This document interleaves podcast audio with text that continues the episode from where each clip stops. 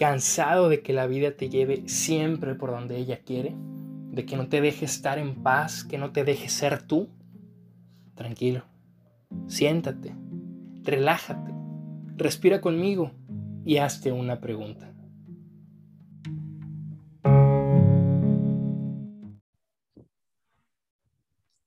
Bienvenidas y bienvenidos de nuevo a esto que es Hazte una pregunta. Estamos el día de hoy de manteles largos, claro que sí. ¿Por qué? Porque llegamos a 50 episodios, 50 episodios en nuestro haber después de poco más de año y medio muchas gracias. Primero que nada, palabras de agradecimiento y de afecto para todas y todos quienes han colaborado, quienes han mostrado su cariño, quienes han mostrado su apoyo a lo largo de este poco más de eh, año y medio en el que comenzamos con este proyecto, ante todo de compartir de generar comunidad y de, primeramente, promover la duda, la inquietud frente a todo para buscar abrirnos al conocimiento. Para este episodio número 50 tenemos un invitado muy especial, alguien que me parece que está haciendo un trabajo increíble en las redes sociales en materia de divulgación. Farid Diek. Farid, ¿cómo estás, amigo? Bienvenido, un gusto tenerte por acá. Gracias, Jorge, es un gran gusto. El placer es mío. Gracias por invitarme, por considerarme y más para un episodio tan importante como es el 50, bastante simbólico y el hecho de que me hayas considerado para este número 50, pues es una honra para mí, te agradezco y saludos a toda la gente que nos escucha. No, gracias a ti. Eh, como bien saben, este, que nos escuchan, como te platicaba a ti también, de ordinario este podcast trato de eh, llevarlo en torno a la reflexión, en torno a la inquietud de manera breve. Pocas veces he hecho este tipo de entrevistas, pero como bien ya lo platicábamos, episodio 50, simbolismo y por qué no abrirnos a nuevas eh, posibilidades, formatos. Y pues bueno, el día de hoy tengo la intención de que este episodio nos sirva a todas y a todos quienes lo escuchamos para reflexionar sobre nuestra vida. Allá hace poco más de año y medio, el primer episodio se llamó Mitad de Camino. ¿De qué trataba esto? Era hacer un alto a mitad de camino, porque nunca sabremos cuándo estamos precisamente a mitad del camino de nuestra vida. Entonces un día estaremos en el final y diremos, ojalá hubiera apreciado la vista a mitad de camino. Entonces hoy, a mitad de posibles 100 episodios, es buen momento para reflexionar. E invitaba a Farid precisamente porque él hace unos días, eh, inclusive unas semanas me parece, eh, en su Instagram llegó a postear algo sobre el mito de Sísifo de Albert Camus o Albert Camus para aquellos puristas idiomáticos, donde, claro está, nos cuestionamos sobre la vida y su sentido o su sinsentido. Entonces quisiera, Farid, eh, que nos platicaras un poquito primero de ¿Qué te pareció esta obra y sobre todo en tus palabras, ¿no? De qué va un poquito para aquellas personas que no lo han leído, porque creo que eh, precisamente el pilar puede ir eh, de la mano de la vida, su sentido, su sinsentido, y quisiera que no solo afirmásemos en este episodio un sinsentido o sentido de la vida, sino que como buenos, eh, siguiendo la mano de Camus, existencialistas, pudiéramos hacernos cargo de esa libertad aplicada a las afirmaciones del sentido sin sentido de la vida. Entonces, Farid, ¿Qué opinas de esta obra? En tus palabras, ¿cuál es el tema central? ¿Qué te hizo pensar? Pues mira, para mí esta obra de Camus es una de mis obras favoritas. La verdad es que muchas de las cosas que dice yo ah, resuenan bastante eh, en mi pensar. Para quienes no lo han leído, pues es un, un ensayo filosófico de Camus que bien, bueno, pues eh, había hecho pues bastantes novelas que evidentemente también planteaban muchas cuestiones filosóficas, pero en este caso pues fue más como un ensayo filosófico en el que plantea precisamente esta idea de, del sinsentido, del absurdo de la vida. ¿no? la premisa inicial es que para Camus no hay evidencia alguna de que la vida tenga un sentido, y si la tiene, por lo menos no tenemos actualmente eh, algo que sugiera lo contrario, y por lo tanto, pues con base en la evidencia que se tiene, pues bueno, él afirma o se inclina más por un, por un sinsentido, ¿no? Considerando, por ejemplo, que eh, si ponemos en contraste eh, los años que lleva existiendo el universo versus los años que, que lleva existiendo la especie versus los años que vas a existir tú, pues si hacemos una comparativa, pues no hay una, no parece haber una trascendencia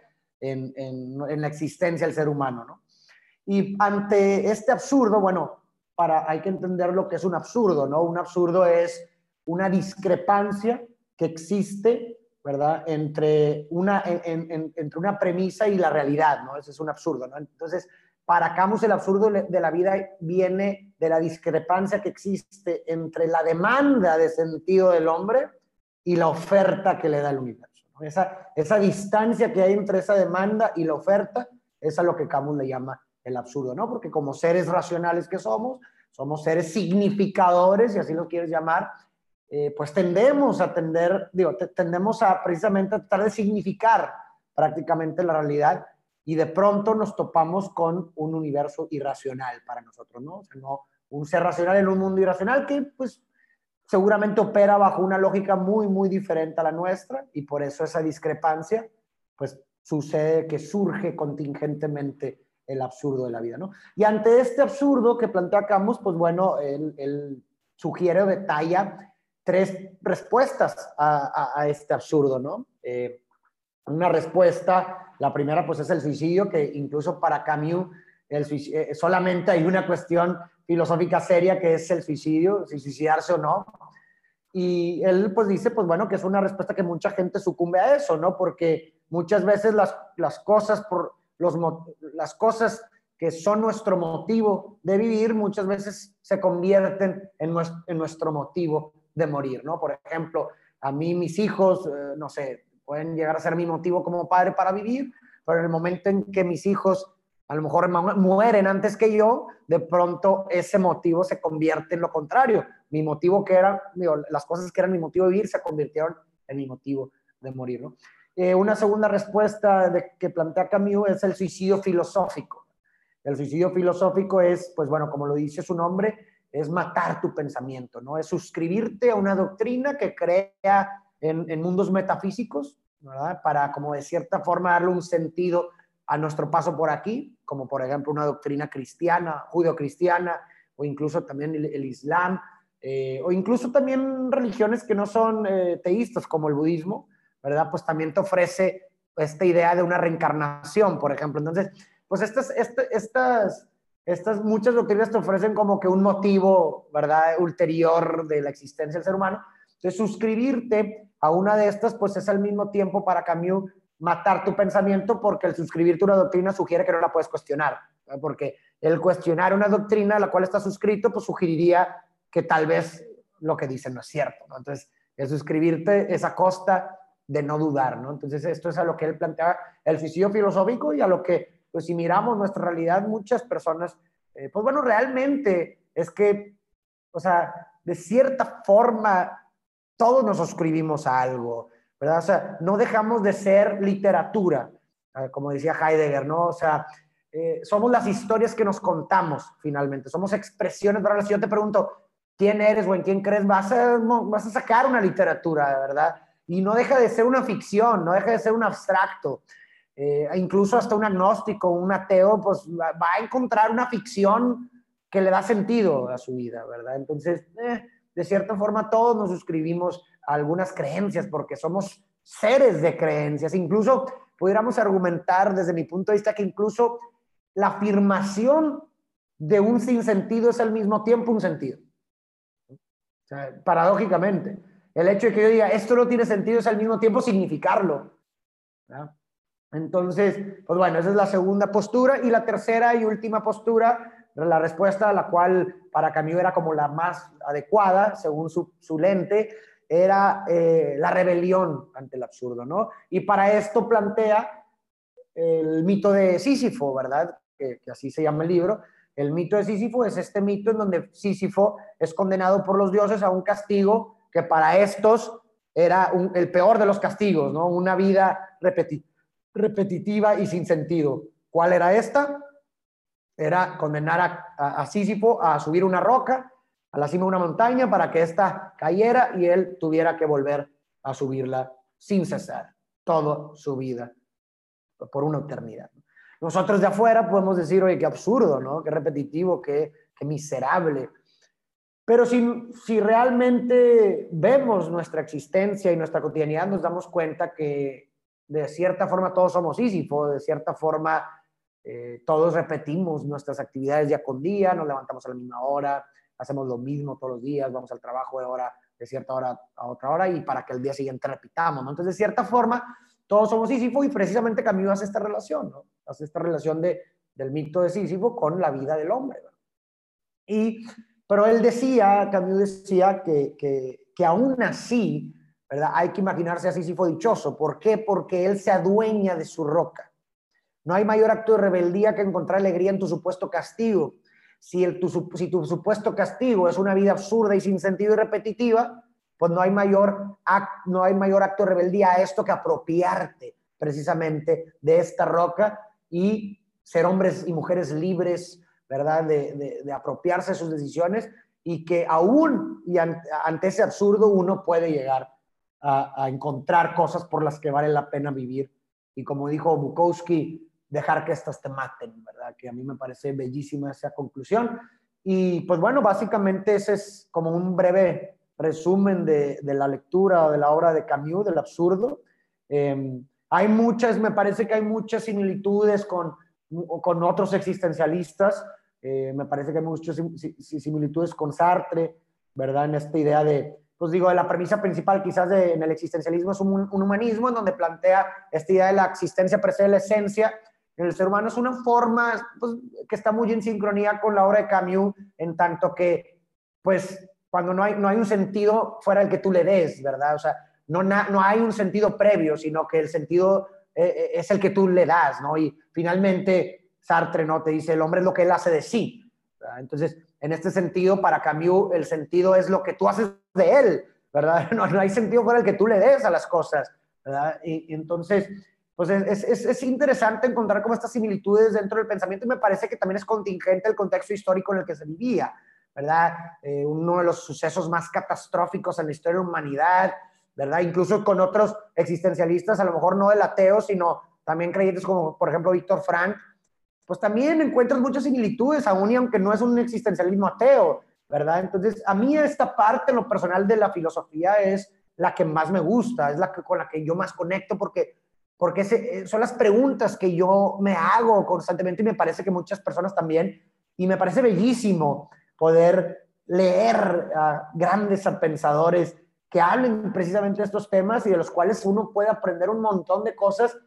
Y, es bonito, como dijo, me, parece, ahorita lo tengo muy fresco, este Seneca, que quien vive más es quien lea a los muertos, ¿verdad? Porque estás agregando a tu vida los años de ellos, porque al mismo tiempo estás, cuando, ante la lectura de los, de los, de los antiguos sabios, te estás aprendiendo lecciones que a ellos les tomó durante toda una vida, toda una vida les tomó aprender eso y tú en, en, una, en pequeño, en, un, un, pequeño em, intervalo de tiempo lo estás aprendiendo, entonces estás viviendo más, estás añadiendo esos años a la tuya, ¿no?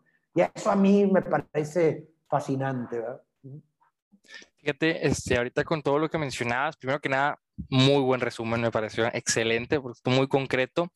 Primero, este, pensaba en este tema de, la filosofía que mencionabas al final, ¿no? Como que era lo que más te encantaba, sobre todo esta corriente existencialista. Tengo muy presente cierto profesor que nos comentaba eh, sobre Albert Camus, Camus, eh, se menciona mucho que él ni siquiera se considera dentro de lo que podríamos pensar la academia como filósofo per se, ¿no? Porque es más un literato, más aún, más un eh, novelista, ensayista. Y eso me, me, puso a pensar mucho precisamente en cómo la filosofía rompe barreras y no se encierra en la academia, ¿no? Lo que ibas mencionando con Víctor Frank, incluso, que él tiene pues todo este bagaje existencialista sin ser propiamente eh, propositor filosófico, sino más bien psicológico, creador, padre de la logoterapia. Entonces, rompe barreras y el conocimiento, a mí algo que me gusta pensar mucho es que no se encierra. El conocimiento, el saber no pertenece a nadie, sino que la pertenencia, como no pertenece a nadie, pertenece a todos. Entonces se puede encontrar en cualquier lado.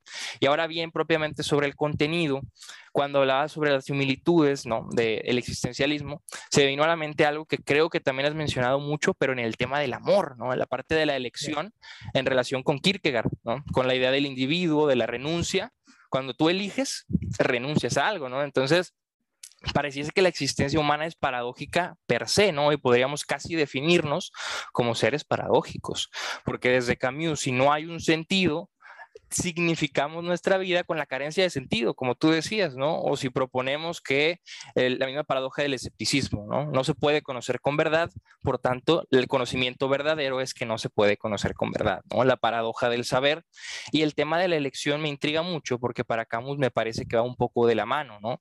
Dice, es que cuando tú eliges el suicidio filosófico, que muy bien lo explicabas con, eh, pues tú renuncias al pensamiento desde la perspectiva de Camus, claro está, tú eliges, ¿no? Claro está, una esperanza, un horizonte, como diría Kierkegaard, ese salto de fe, pero en ese sentido, el elegir renuncias a la posibilidad de algo más, porque en el existencialismo esa es una palabra clave, ¿no? Eh, la de la posibilidad, desde Heidegger, Kierkegaard, Camus, Sartre, el ser humano, como bien lo platicabas, es posibilidad, y decía Sartre, ¿no? Se hace a sí mismo, somos, me gusta mucho esta idea de que la moral humana no es como una obra de arte ya hecha, ¿no? sino que se entiende precisamente como el proceso.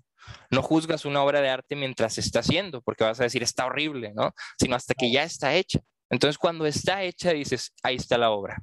Y el ser humano, diría Heidegger, entonces, contrario a las cosas, es un ser que es un proyecto, que poco a poco se va haciendo. Entonces, me parece, no sé qué opines de esto, Farid, relativamente esperanzador la posibilidad de un existencialismo que parte del absurdo, ¿no? Porque si nada tiene sentido, todo puede tenerlo. ¿No? en un sentido a lo mejor de suicidio filosófico, como diría Camus, de decir es que me suscribo totalmente a algo y renuncio a las posibilidades, sino en el sentido de pensar que todo puede ser significativo hasta lo más pequeño, hasta una conversación de dos personas puede ser significativa, simbólica para el ser humano, y es precisamente la capacidad hermenéutica del ser humano de interpretar y simbolizar la que me parece a mí nos mantiene en este barco que se llama vida, que a veces es tan incierto que la posibilidad es enorme y precisamente por eso diría Kierkegaard, te digo, creo que lo has retomado mucho con el tema de la elección en el amor, es angustiante. Tomar decisiones. Me acuerdo yo, este, te comparto y también les comparto a quienes nos escuchan, estoy empezando mi servicio social, dando clases en una preparatoria y platicaba con los chavos, les proponía la pregunta. ¿Por qué cuesta tanto decidir sobre nuestra vida? ¿En qué sentido decir, están en prepa, ¿no? Les decía, ¿qué quieren estudiar? No, pues esto, esto, pero todavía no sé, o no sé si quiero trabajar. ¿Por qué no sabemos? ¿Por qué cuesta tanto?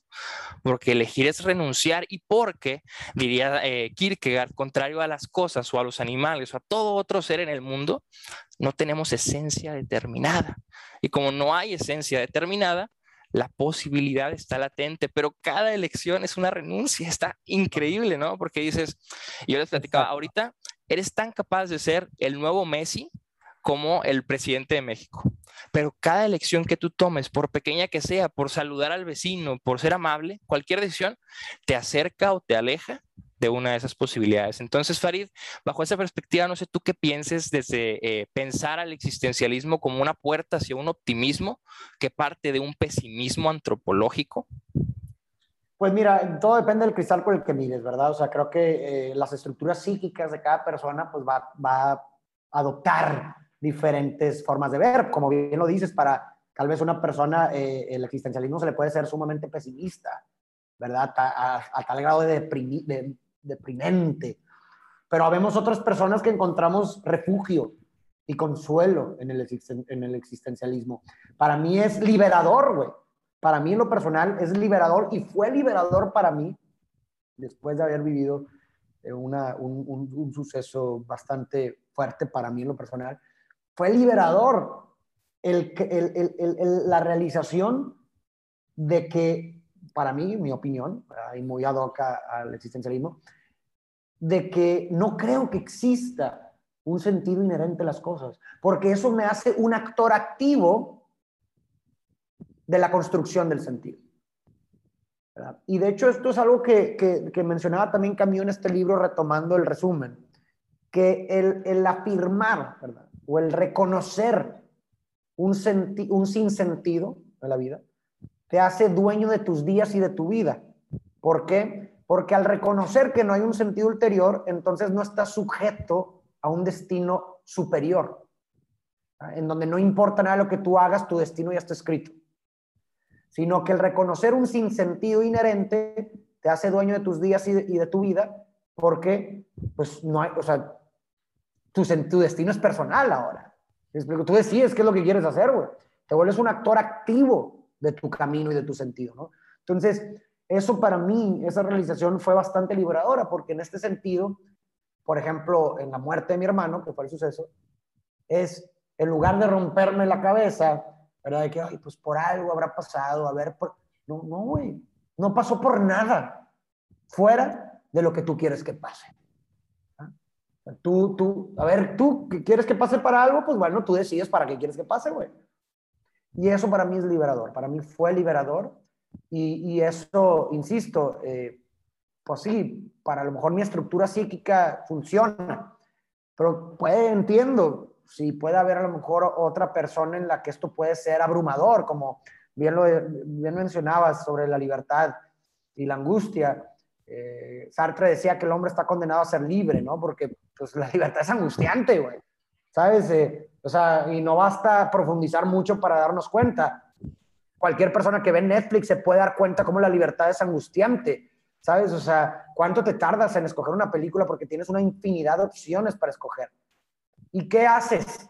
Prefieres que otros te digan qué ver, güey. Y eso es el mundo del se dice finalmente Heidegger, ¿no? O sea, es muy, muy similar a, esta concepción del mundo del se dice, ¿no? Es tan angustiante la libertad porque elegir es abandonar, que prefiero suscribirme a una doctrina que me diga qué chingados tengo que hacer. Eh, yo no me la quiero pelar, güey. Nomás dime qué tengo que hacer aquí, para qué estoy aquí y listo. ¿verdad? Obviamente esto de forma automática e inconsciente. Pero eso es muy, lo que sucede en Netflix es muy similar a lo que sucede en la vida. Es un reflejo. ¿verdad? Prefieres que te digan que ver y te metes a ver qué dicen los críticos, qué dicen los que saben. ¿no? Ah, ok, ellos dicen que esta película, entonces lo veo. Pues lo mismo sucede en la vida, güey. Lo mismo exactamente sucede en la vida, cabrón. Entonces, pues bueno, es, es, es, esta pelea a veces en donde, como, pues sí, de la vida inauténtica y la auténtica, ¿no? En donde estás de pronto en un lado y de pronto en el otro. Y pues bueno, yo en lo personal encuentro un consuelo en, en, en, esta, en esta perspectiva y en este pensamiento, ¿verdad? Sí, fíjate, me, gustó mucho que mencionaras, o sea, la propia palabra, ¿no? o las palabras, ¿no? De estructura psíquica, porque ahí ya empezamos con la interdisciplinariedad, ¿no? Eso es lo, interesante también entre psicología filosofía. Y fíjate, eh, sobre ese tema, recuerdo una vez platicando con eh, Eduardo Infante, no sé si te suena, es autor de un libro muy bueno, recomiendo también a quienes nos escuchan, Filosofía en la calle, suele ser introductorio, ¿no? Está pensado para adolescentes, pero es un libro con base, o más bien hecho en base de preguntas, ¿no? O sea, todas son preguntas y desarrolla pensamientos filosóficos con base en esas preguntas, ¿no? Platicando con él, una vez él mencionó el tema de Netflix, ¿no? Como ahora traes eh, a la mesa, y él menciona la siguiente palabra, ¿no? Dice, ¿qué es lo que hace Netflix? Y no solo Netflix, sino en general, eh, la industria del entretenimiento, ¿no? Entretener, ¿Y a quién entretienes cuando eres humano, no? Bueno, al niño, ¿no? Al infante, dices ahí, entretenlo para que no haga otra cosa, ¿no? Los seres humanos se supone que no nos entretenemos entre mayores seamos, sino que nos distraemos, nos divertimos, etcétera, pero se nos está entreteniendo y nos preguntaba, o más bien preguntaba él, ¿no? ¿Será que nos ven como infantes, ¿no? Desde esta perspectiva, y ahora pregunto yo, ¿será que nos percibimos constantemente como infantes en nuestra vida porque es más sencillo hasta cierto punto? Porque como tú lo decías, elegir, pues como es renunciar es angustiante, entonces mejor elijan por mí, ¿no?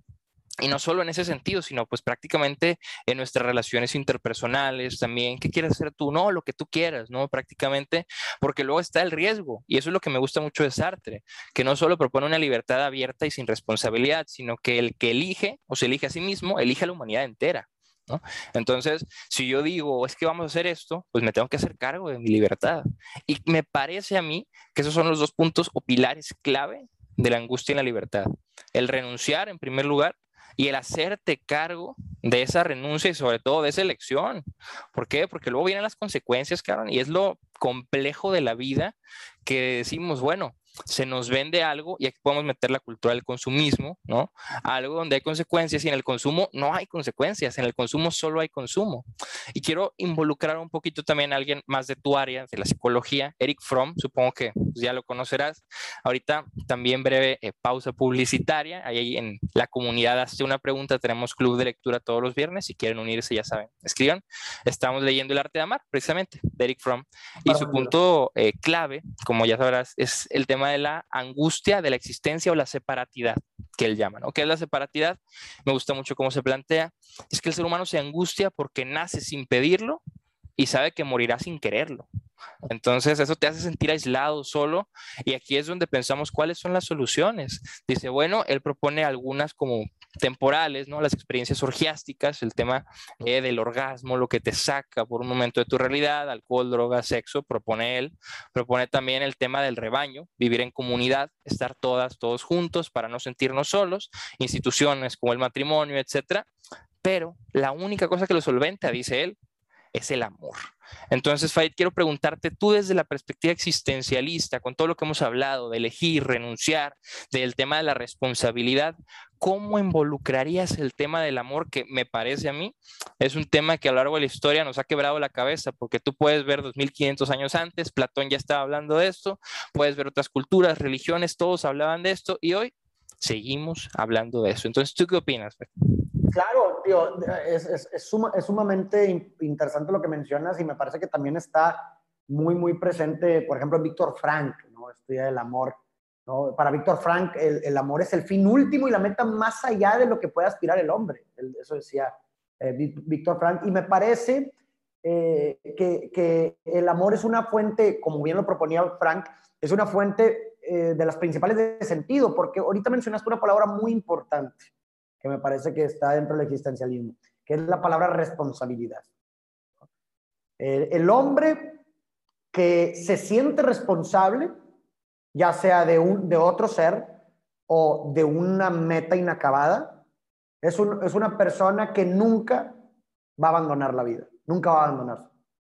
¿no? Porque tiene ese sentido de responsabilidad. Y de hecho, esto es precisamente una de las reflexiones que hizo Frank, ¿no? O sea, al observar qué era lo que hacía que los prisioneros, después de haber perdido todo y, y, sufriendo las peores condiciones, ¿qué era lo que hacía que aún así decidieran que la vida valía la pena ser vivida? Era esto. Era precisamente esto, el amor. Él observaba y, había algo que les ataba a la vida. El, amor, una meta, o sufrir valientemente. Esos tres principales, El hijo, un hijo, una hija, una pareja. Tengo que sobrevivir esto porque me están esperando. Es un sentido de responsabilidad. Oye, una meta inacabada, es que tengo que sobrevivir esto porque tengo que terminar mi libro, porque yo soy la única persona en este mundo que puede terminar ese libro. Y es sumamente importante que la gente conozca o aprenda ese conocimiento. Entonces tienes un sentido de responsabilidad. Entonces el amor viene a ocupar esa parte. El amor es una fuente sumamente importante de sentido, de las principales fuentes de sentido que tiene el ser humano. ¿No? Porque automáticamente es un sentido de responsabilidad. Tú te haces responsable para con el otro amado. Y eso hablando de una pareja, y luego súmale hijos, más, ¿verdad? O sea, ya no, eres, ya no te sientes responsable de uno, sino de dos o de tres, ¿no? Entonces, es una fuente importantísima de sentido, súper poderosa.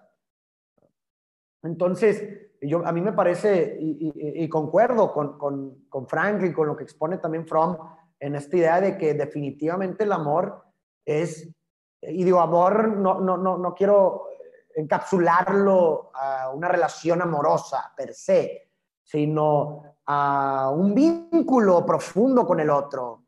Un vínculo significativo es la palabra más bien. Un vínculo significativo con otro. ¿verdad? Y no necesariamente puede ser una pareja, puede ser tu hijo, tu hija, un amigo. ¿Verdad? E, esos vínculos. Y es muy interesante también porque hay un estudio muy interesante de Harvard, un estudio longevo de muchos años, en donde eh, siguieron por muchos años a personas de diferentes contextos, ¿verdad? Eh, socioeconómicos, ciudades, etcétera, a lo largo de su vida desde pequeños hasta que murieron para ver pues quiénes eran los que vivían más eh, o quiénes se enfermaban menos o quiénes eran más felices, etcétera. Y digo, simplificando y resumiendo bastante el estudio, eh, concluyeron que las personas que se enfermaban menos y vivían más, ¿verdad? Eh, y eran más saludables y etcétera, o sea, una mejor calidad de vida, el mayor predictor de esto era la, la, qué tantas relaciones significativas tenían en su vida. O sea, quienes tenían relaciones significativas, y esto no quiere decir que tener compañía, no, no, no. O sea, porque puedes estar con alguien y sentirte solo. Sino una relación significativa es consideras que tienes a alguien que cuenta contigo o cuenta, o si me explico, o sea, este, volvemos a lo mismo, este sentido de responsabilidad con el otro. Quienes no tenían esto, se enfermaban más, más rápido, ¿sabes? O sea, y, terminaban muriendo mucho, más, mucho antes. Pero las personas que sí tenían vínculos significativos, algo que les atara a una persona o varias, eh, se enfermaban menos y vivían más. Y este, misma, este mismo lo sustentas igual con el testimonio de Frank, ¿no? Quienes tenían un motivo para vivir, algo que les ataba la vida, eran mucho más aptos para sobrevivir. Se enfermaban menos. ¿no? Y estaba bien cabrón, güey, porque ahorita lo tengo muy fresco porque es el siguiente análisis que voy a hacer. Y decía eh, eh, Frank que, que, incluso era sumamente interesante cómo las muertes, hasta me pongo chinito, cómo las muertes se disparaban, güey. O sea, en el campo de concentración se disparaban entre el 24 de diciembre y Año Nuevo. En esas fechas, en esa semana, había un incremento, pero absurdo de muertes. Y, la lectura que le daban eh, eh, los, doctores en cargo ahí era que era la pérdida de esperanza.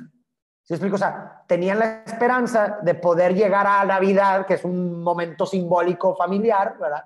Tenían la esperanza de poder reunirse para Navidad o para Año Nuevo con sus seres queridos y de pronto acercándose la fecha veían que pues no, no iba a ser posible, ya no hay motivo para vivir y, muero, ¿no? Entonces, eh, es, el amor es una fuerza hiperpoderosa y una fuente de sentido increíble para el ser humano.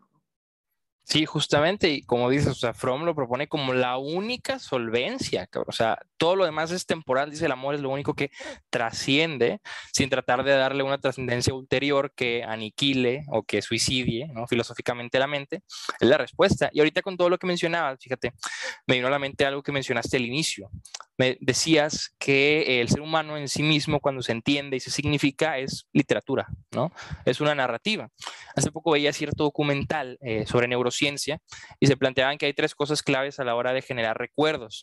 Primero que nada, ser consciente del espacio, ser consciente del lugar en el que estás, que haya impresa una emoción, el factor emotivo, y por último, lo que me pareció hermoso, el factor narrativo, que haya una narrativa de por medio, y eso también lo dice Byung-Chul Han en La agonía del Eros, y es que el amor es narrativa. El amor, dice, del siglo XXI, para Han, ¿no?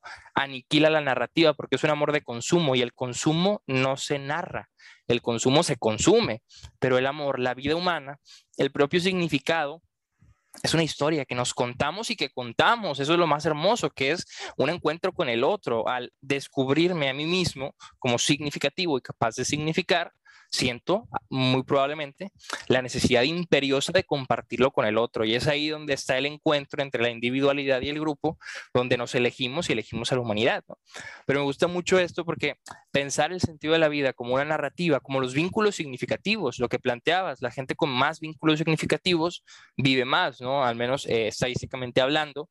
¿Y cómo se crean esos vínculos significativos, no? Primero con conciencia de espacio, ah, los conocimos en tal lugar, ¿no? Lo conocí ahí. Empiezas a contar la historia, ¿no? Y yo me sentía medio así, pero se acercó y me sentí como que no manches. Entonces ahí empiezas conciencia del lugar, emoción y sobre todo narrativa. Entonces, a mí me ha parecido siempre increíble la capacidad eh, narrativa del ser humano, porque precisamente es trascender nuestra propia existencia para crear un cuento, un cuento que queda a la postre, ¿no? Prácticamente una búsqueda de trascendencia, una búsqueda de dejar algo después de mí.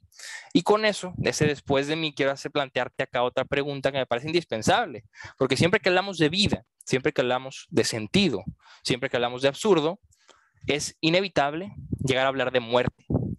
Entonces, si estamos hablando del sentido de las narrativas, Farid, también como sé que andas leyendo a Séneca, si no es que ya, ya, lo terminaste, creo, porque hiciste el análisis, dice que eh, la vida se ha de gastar en aprender a morir. Entonces, ¿tú qué opinas de la muerte con todo esto que hemos venido platicando, ¿no? ¿Es la muerte eh, la posibilidad que aniquila toda posibilidad, como decía Heidegger, simplemente?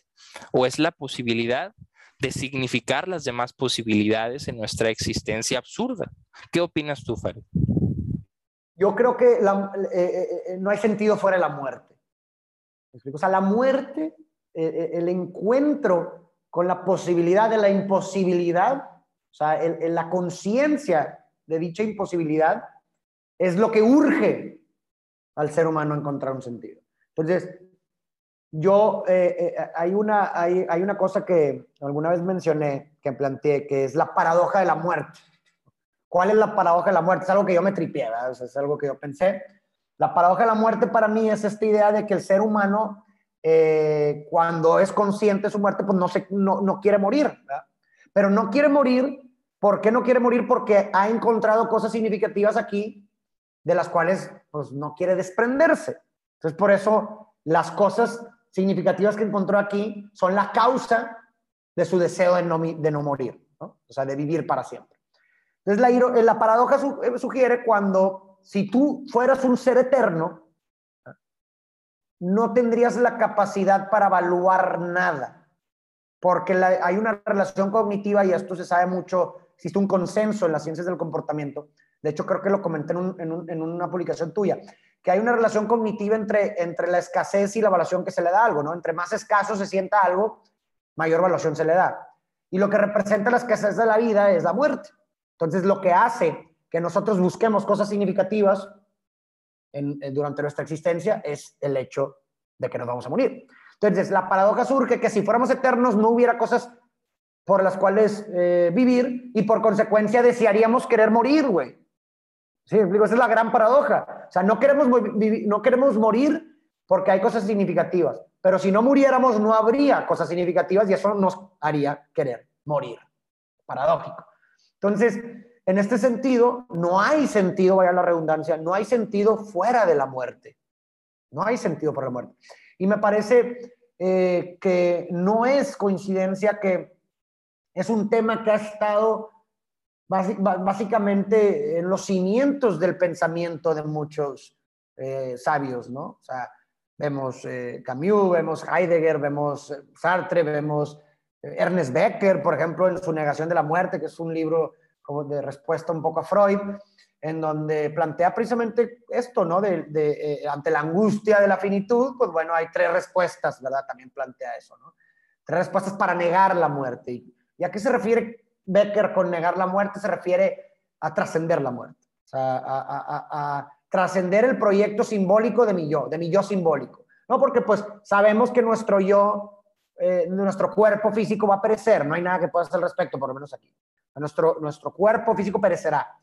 Pero entonces nuestro proyecto no es hacia nuestro cuerpo físico, sino nuestro proyecto es, es para nuestro yo simbólico.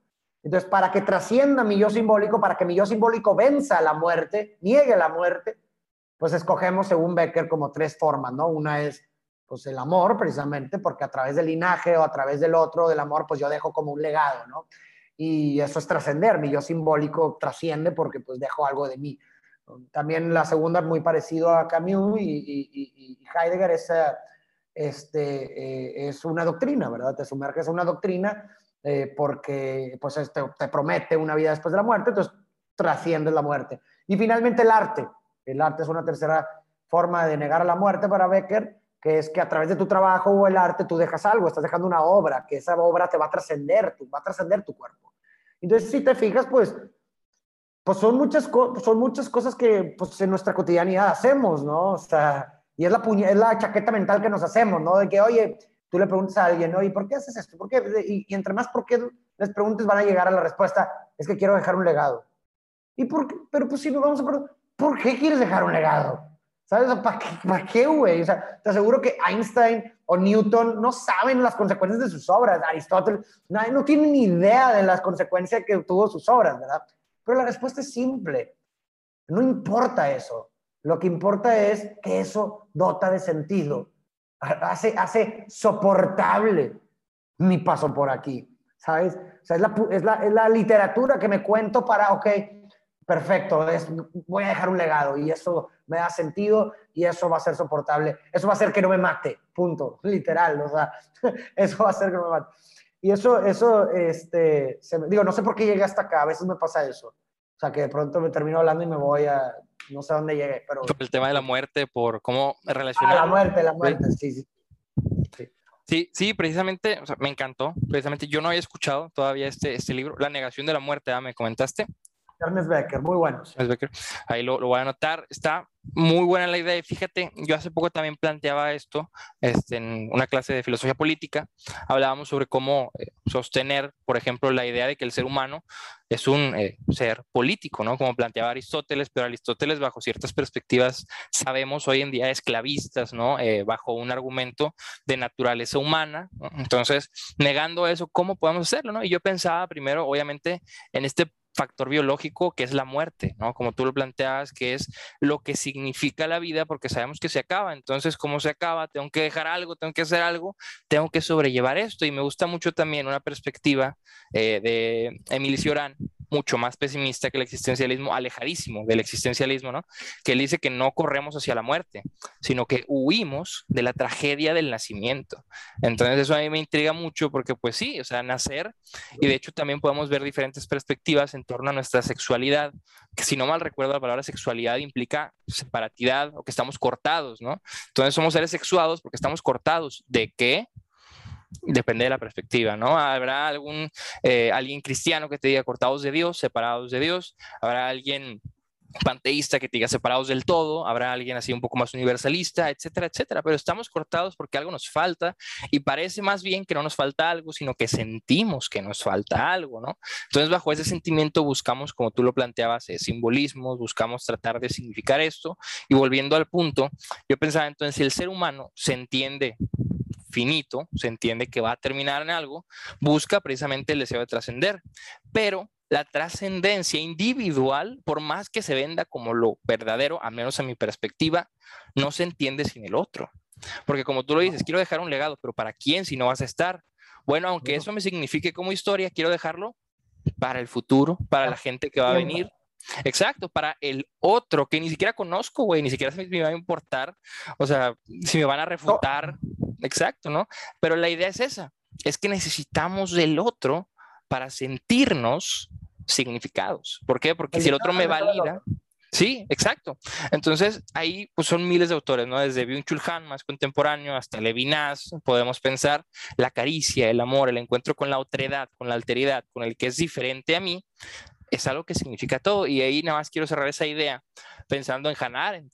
Hannah Arendt en la condición humana plantea que hay tres factores que al ser humano lo significan. Por ejemplo, no lo dice así, pero así lo transcribo. ¿no? Es primero la labor, ¿no? que es lo que platicábamos ahorita. Somos finitos, la labor es lo que mantiene la vida. ¿no? La labor es algo biológico, es algo que no tiene un fin fuera de mantener la vida. Luego está el trabajo el trabajo implica fines que son no naturales al ser humano. Y ocupamos manos para ocupar medios para un fin que no implique solo la vida, sino que el mejoramiento de la vida. Pero como último punto está la acción. Y la acción humana no es material, es trascendente. Me gusta lo que ella plantea porque dice que parte de un principio de igualdad y diferencia. Somos todos iguales en el sentido en que todos sufrimos y en que todos podemos identificarnos con el sufrimiento del otro. Eso lo plantea también Fromm con el amor fraterno. Dice, el primer tipo de amor es el amor por el hermano, por el otro, porque sufre igual que yo, porque está arrojado a la existencia, como diría Heidegger. Y Arendt va más allá dice, pues sí, eres finito, eres igual a todos en cierto sentido, pero el ser finito no ha existido, y eso me gusta y tras traigo eh, lo de Camus que mencionaste al inicio, en los millones y millones de años que se sabe, cuando menos, de la existencia del universo, y en los miles de años que se sabe de la existencia del humano, nunca ha existido alguien como tú. Es más, no has existido tú hasta ahora. Y ese hasta ahora es único. Y al final, cuando ya no estés tú, no habrá nadie como tú, ni siquiera estarás tú, ¿no? Entonces, el hecho de que seamos iguales, pero únicos, plantea que todo lo que el ser humano pueda producir es tan único como el propio ser humano. Y eso me parece a mí es nuevamente un discurso, una narrativa, pero muy significativa. No sé qué piensas tú, Farid, porque es darle el giro a la vuelta, ¿no? Es el giro al, al tornillo y decir, sí vamos a morir, pero esa muerte, nuevamente lo que platicábamos, me significa, pero por la unicidad o mi unicidad que me da la vida o la existencia finita. Claro, definitivamente. O sea, estoy de acuerdo y es una narrativa que en lo personal me gusta pensar y adoptar porque también es una forma de dar la vuelta en la que, ok, o sea, si ves a nivel macro, tal vez tu existencia es intrascendente a nivel macro, pero le puedes dar la vuelta pensando justamente eso que dices tú. En, por lo menos en los 100, en los 80 años que me van a tocar vivir a mí aquí, puedo hacer una diferencia. O sea, puedo, puedo trascender, por lo menos en, esta, en este espectro, ¿verdad? De, de, de 100 años, ¿no? Y eso tiene la posibilidad de tener una trascendencia también en, en, en, en, las futuras generaciones, ¿no? Y, y, finalmente eso es significar tu vida. Y aunque yo no pueda, ¿sí O sea, aunque finalmente, digamos, después de esto no haya nada, y yo no pueda ni siquiera experimentar lo que mi vida causó, ¿verdad? Aún así, y agarrando a Camus, ¿verdad? Aún así, por lo menos eso es aprender, digo, agarrando también a Seneca, para mí eso es aprender a morir. Explico, aún y aunque no tenga conciencia después, vale la pena, ¿sabes? Porque por lo digo, finalmente terminamos, o sea, no sé, no sé si en tu familia también, pero a mí me llama mucho la atención, ¿no? Como, pues todavía hay historias de, de, de, de abuelos, de tatarabuelos, de cosas así, que, que nos significan a nosotros. O sea, a mí, a mí como individuo, ¿verdad? De mi familia. Y a veces me pongo a pensar, qué cabrón, güey, o sea, qué cabrón que quizás a nivel macro no somos capaces de ver lo que los actos de un individuo han generado en, en, en su linaje. Pero está bien cabrón, o sea, hace poco me contó la historia mi mamá de cómo llegamos a, México, porque yo soy migrante, eh, y, de mis dos familias, cabrón. Entonces, imagínate que ellos, eh, haz de cuenta que mi bisabuelo eh, vivían en Líbano eh, ya en el Medio Oriente, y su hermano se había venido a México a buscar mejores oportunidades. Allá en Líbano, pues por si mucha gente no sabe, pues ha estado en constante guerra todo el tiempo. Entonces se vino para acá y no volvía. Entonces, este, eh, la mamá de ellos estaba sumamente triste y consternada porque no volvía su hijo. Entonces, mi, bisabuelo le dijo a, su mamá de que, oye, ¿sabes qué? Yo voy a ir por mi hermano. Yo voy a ir por él y me lo voy a traer. Y para que veas que voy a cumplir mi palabra, me voy a, llevar a mi hermana. Y pues que, no, es que no vas a volver, me la voy a llevar para, como promesa de que voy a regresar. Pues viene para México, se lleva a su hermana, ¿y qué pasa? Estalla la guerra mundial. Cierran los aeropuertos, pasan muchos años en donde no podía regresar, aparte como migrante no tenía pasaporte, nunca volvió. Nunca volvió, nunca se supo más de mi, tatarabuela, nunca se comunicaron después, porque cuando pudo intentar volver, ella había muerto. Entonces, aquí si te fijas, hay una serie de decisiones que parecen, a nivel, o sea, si, si las ves desde, desde cerca, parecen micro decisiones. Pero esas decisiones hacen que yo estoy aquí, cabrón. O sea, y hasta cosas externas como la guerra mundial. O sea, si no hubiera habido una guerra mundial, yo no estuviera aquí, güey. ¿Sabes? Si, o sea, si no hubiera habido guerra en Palestina, en, en Líbano, yo no estuviera aquí. Entonces, realmente a nivel micro, quizás no puedes contemplar la dimensión de lo que pueden llegar a tener tus actos, pero la tienen. ¿Sabes? Y esto aquí es donde se relaciona mucho un pensamiento de, de Kierkegaard que, me parece fenomenal y muy, muy astuto y que tiene que ver con el lenguaje y la significación. Dice que la vida solamente puede ser comprendida hacia atrás, pero tiene que ser vivida con la mirada de frente. Y eso se me hace tan genial, esa concepción, porque efectivamente así es como significamos la realidad, así funciona el lenguaje. O sea, una de, de las leyes de la lingüística es esa. El significado de una oración de palabras no termina hasta que tenga un punto final. Es decir, es en retroacción. Así, es el, así se crea el significado de una palabra. Si yo, si yo te digo te quiero, va a tener un significado diferente si te digo te quiero matar. Y eso que las primeras dos palabras son iguales. ¿Por qué? Porque la nueva palabra resignificó lo anterior. Lo mismo sucede en la vida.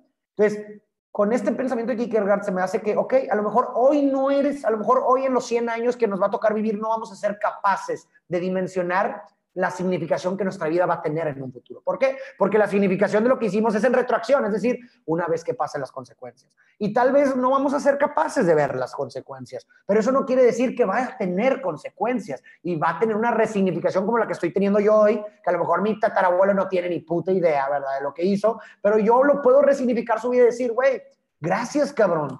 Gracias porque aquí estoy yo, gracias a ti, güey. ¿Sabes? Entonces, eso, yo creo que ese abandono es importante. O sea, esa consideración de abandonarte, esta, esta mirada de frente de Kierkegaard, ¿no? Este abandono, en, esta confianza de que lo que estoy haciendo hoy y lo que estoy haciendo, con mi vida va a producir las consecuencias óptimas que quisiera que tenga mi vida sobre los otros. Esa es, güey. Porque realmente nunca lo vas a saber. No, nunca lo vas a saber.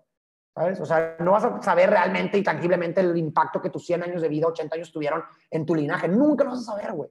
Pero tienes que abandonarte, tienes, tienes que hacer las cosas que creas que van a producir esas consecuencias óptimas que van a ser un mejor, un mejor linaje, un, mejor mundo. Y, eso, así es como lo, lo veo yo, ¿no?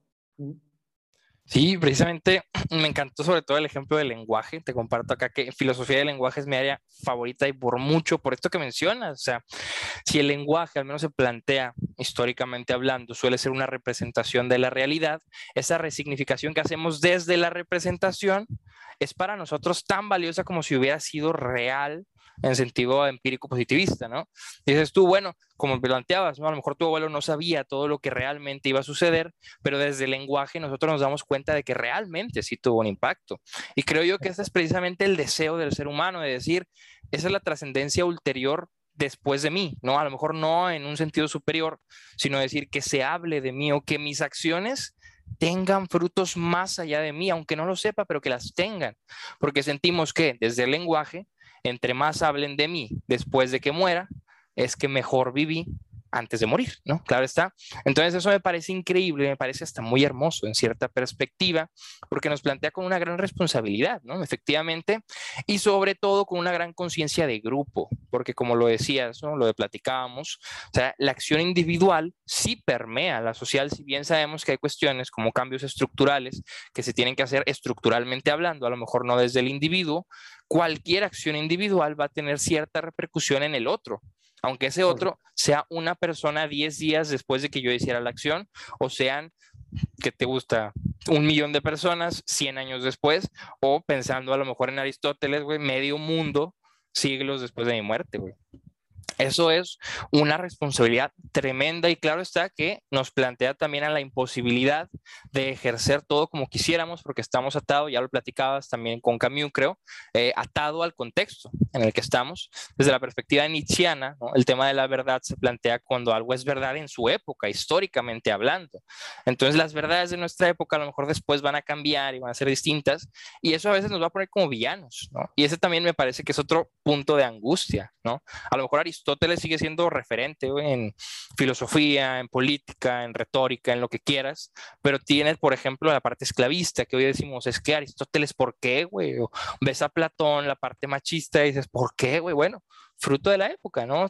Tampoco lo, imitamos en ese sentido, pero bueno, todos nos vemos atados, sujetos, el sujeto está sujeto, claro está, a su época, sus condicionantes y como tú platicabas también en torno a tu experiencia familiar, no todas son decisiones nuestras, como decías, a lo mejor eh, mis abuelos vinieron y luego querían volver, ¿no?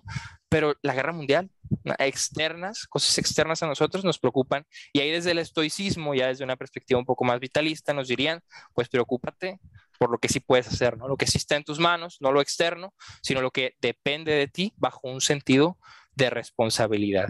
Farid, hasta ahorita me parece que ha sido una plática increíble. Yo ahora estoy muy contento. Estamos llegando a la hora. Entonces, para pues tampoco eh, alargar un poco más, o más bien mucho más esto, quisiera dejarte el micrófono. Quisiera que nos dieras un mensaje, una idea y te pido mucho, yo lo sé, pero fruto de mi época, de mi contexto, me gusta pedir conclusiones o más bien qué te llevas, ¿no? De lo que hemos podido dialogar, de lo que has podido pensar y sobre todo de lo que has podido sentir en esta pequeña hora, donde nuestras vidas interaccionaron y donde las vidas de quienes nos están escuchando también se van a ver permeadas. Entonces, ¿qué te llevas de este momento? ¿Qué nos quieres decir? ¿Por qué? Porque también hay una pregunta, pequeño paréntesis, ¿no? Que me parece importante y todos deberíamos hacerla una vez en nuestra vida. Si pudieras dar un mensaje, obviamente, a alguien, pues ¿cuál sería, no? Y si pudieras dar un mensaje a todo el mundo, cuál sería, ¿no? Se plantea mucho en pues varias conversaciones, entonces creo que a lo mejor si alguien ahorita nos está escuchando y no nos va a volver a escuchar nunca más, ¿cuál sería el mensaje que le darías? Híjole, qué buena pregunta, güey, qué difícil de contestar también, ¿verdad? Volvemos a lo mismo lo que mencionábamos, elegir una frase es no elegir otra, elegir una idea es no elegir otras. ¿Qué le diría si fuera lo último que tuviera que decir? Eh, pues digo, a lo mejor muy, muy, muy simplista, pero me parece que esconde una gran verdad, pero que tu vida sirva para hacer de este mundo un lugar mejor, güey. O sea, creo que Esa es la responsabilidad que tenemos. La que, bueno, la mentira que, nos, que yo me invento a mí y que me gustaría que todo el mundo se inventara. O sea, haz de este mundo un lugar mejor, güey, que como lo encontraste. Literal, o sea, eso es lo que le diría a la gente. Eh, y, y, con eso me puedo morir en paz. O sea, con ese mensaje, güey, haz, lo que, haz de este mundo un lugar mejor. Punto. O sea, o incluso le puedes agregar eso, ¿no? Pregúntate si lo que estás haciendo hoy o, las pequeñas acciones que estás haciendo en tu día a día, si todo el mundo las hiciera como Kant, ¿no? Sería un lugar mejor, güey. ¿Sabes? O sea, ¿sabes? Si todo el mundo hiciera lo que estoy haciendo ahorita, o cómo reaccioné yo con la persona que amo, cómo eh, le menté la madre a este güey, si el mundo accionara como estoy accionando, ¿sería un mejor mundo o no? Bien. eso, es, eso es lo que dejaría de hacer.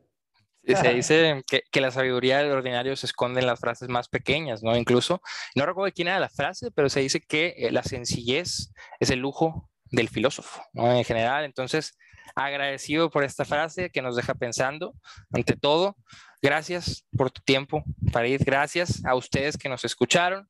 Gracias, gracias. Y nuevamente gracias. Si la vida es un absurdo, si hay tantos sinsentidos, ¿cuál será tu sentido? ¿Cómo hacer de esto un lugar mejor?